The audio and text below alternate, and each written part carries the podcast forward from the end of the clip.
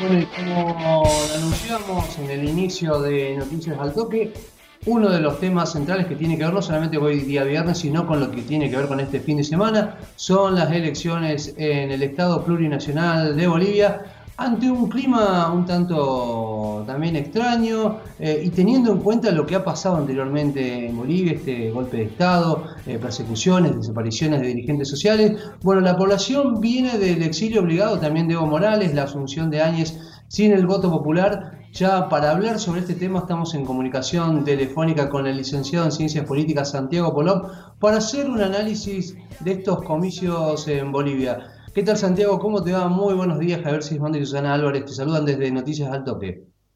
¿Qué tal Susana? ¿Qué tal Javier? Un gusto saludarlos. Hola Santiago, muy buenos días.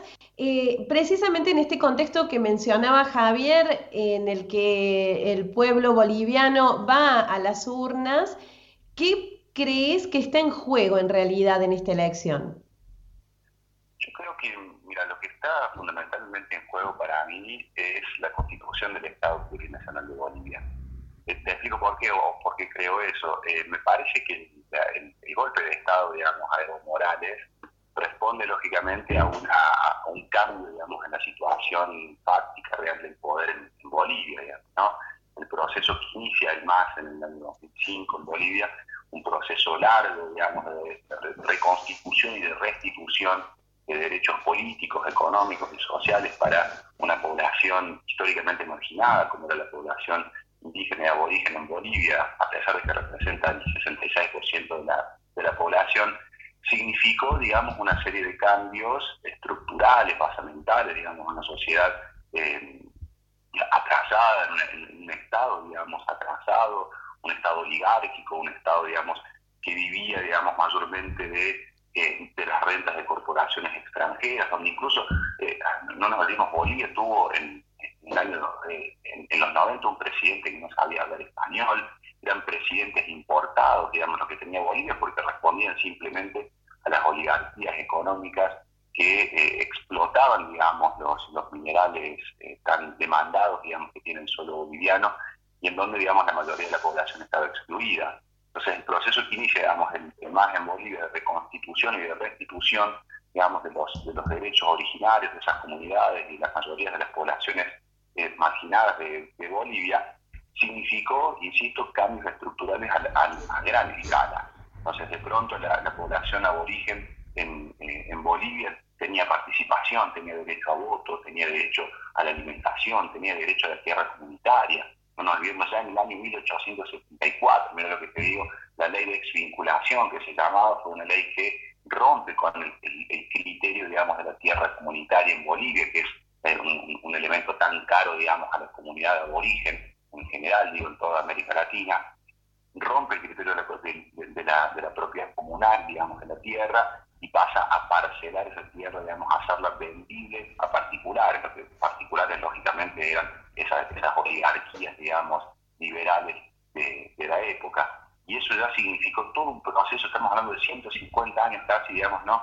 de violencia y de, eh, de exterminación y de exclusión la, constitución, a lo que se logra, digo, con esta constitución del Estado Plurinacional de Bolivia, es darle lugar, darle entidad a ese sujeto aborigen, a esas masas empobrecidas, a las masas de trabajadoras, a las cholas, a, cholas, digo, a toda una comunidad que estaba eh, perimida, que estaba en el olvido, que estaba excluida. Y esa constitución no solamente que reafirma la identidad de esos sujetos, por eso es plurinacional, sino que también les da un lugar de, privilegio como corresponde, de hecho cualquier, a cualquier ciudadano de cualquier comunidad, para la elección no solamente de presidente y vicepresidente, porque la constitución boliviana tiene una serie de, elementos extraordinarios, como es la elección popular de los jueces, siguiendo por supuesto procedimientos eh, muy prolijos de elección, jueces, incluso el Tribunal Supremo de Justicia boliviana tiene ocho años de, su, duración en su mandato, no son de por vida como tenemos en nuestro país. Eh, hay un proceso de democratización de las sociedades, hay, reconocimiento de tres formas de democracia en Bolivia, hay un, reconocimiento de que los bienes y los recursos naturales de Bolivia son de los bolivianos y deben ser repartidos equitativamente en ese territorio, en esa ciudadanía, haciendo foco principalmente y lógicamente en los sectores más atrasados. Con esa constitución Bolivia resignificó el concepto de soberanía para sí mismo y resignificó el concepto de soberanía también para América Latina.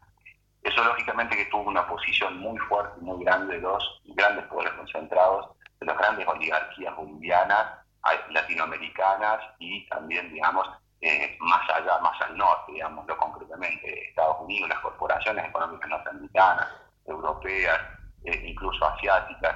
Por lo tanto, no es un, un, acto menor, digamos, al que vamos a ver un domingo, porque es un acto, entiendo yo, en, el cual lo que se pone en juego concretamente es la constitución del Estado Plurinacional de Bolivia, que es, en definitiva, lo que creo que apuntan los sectores que han hecho el golpe de Estado en Bolivia. Olvidemos que esta elección se dan en el marco de un gobierno de facto, hay un gobierno de facto en el Estado Plurinacional de Bolivia, que tomó el poder por las armas, que tomó el poder eh, haciendo, digamos, huir a, sus legítimos poseedores, eh, entró al gobierno, digamos, violentando todas las instituciones de, esa república, de ese Estado soberano, incluso la, imagen misma de la, de la, persona a cargo, me, cuesta mucho llamarla presidenta porque no lo es, de, de Áñez, jurando, digamos, eh, no sobre la constitución boliviana, sino sobre la Biblia, sino con, con elementos, digamos, en, religiosos, digamos, del cristianismo, lo cual ya significa una violencia, digamos, al propio concepto de plurinacionalidad.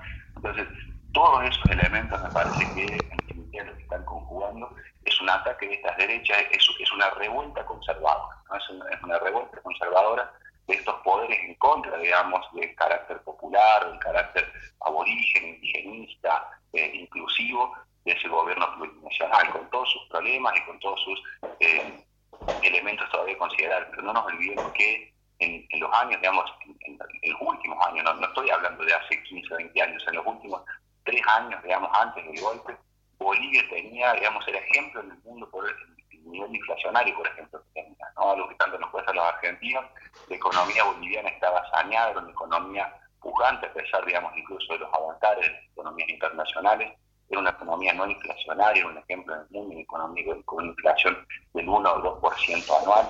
Entonces, el, golpe no fue económico, digamos, no fue por, por, una crisis económica de gran escala.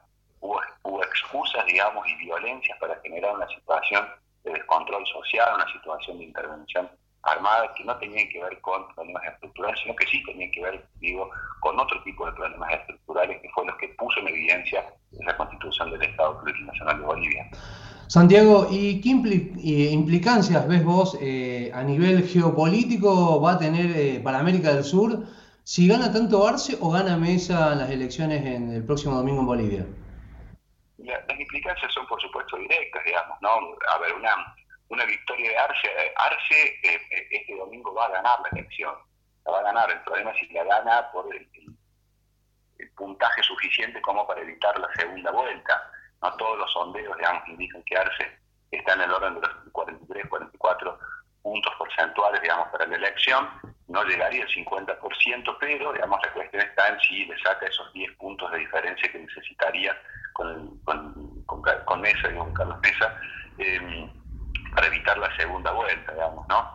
Claro que ahí empieza a jugar, digamos, toda esta, esta cuestión de las trampas legales que está haciendo, digamos, el, el régimen de facto de años, como es, por ejemplo, esto que ustedes eh, le preguntaban a la, a, hace un ratito al programa sobre los votos de los residentes en Argentina. Digo, ¿Por qué digo trampas legales? no Porque toda esta cuestión, digamos, con los, los, padrones, con que un, padrón, entraron un padrón incorrecto, después otro correcto, no están cambiando las escuelas. ¿Y por qué hacen eso? ¿Por qué esa trampa legal? Porque no, no estarían haciendo nada más. Bueno, porque en Argentina está el 2,2% digamos del padrón electoral eh, boliviano y eh, eh, tendencialmente, digamos, en los últimos años ha votado masivamente por encima del 80% al más. Y esos puntos porcentuales pueden ser fundamentales para determinar esos 10 puntos de diferencia. Entonces, ¿qué creo que va a pasar? Creo que va a ser, digamos, una, ya es una, una elección manida, es una elección tramposa porque se hace en el marco de un gobierno de facto, que es quien controla el proceso electoral. No nos olvidemos que el presidente del Tribunal Supremo Electoral es un gran amigo, un colega y un compañero de la política de Carlos Mesa, históricamente ha sido así, ¿sí? es quien está controlando esos padrones, es quien está saboteando, digamos, según las denuncias del propio, eh, del propio más, digamos, en Bolivia como en Argentina, quien está saboteando la posibilidad de que los bolivianos concurran pacíficamente a votar.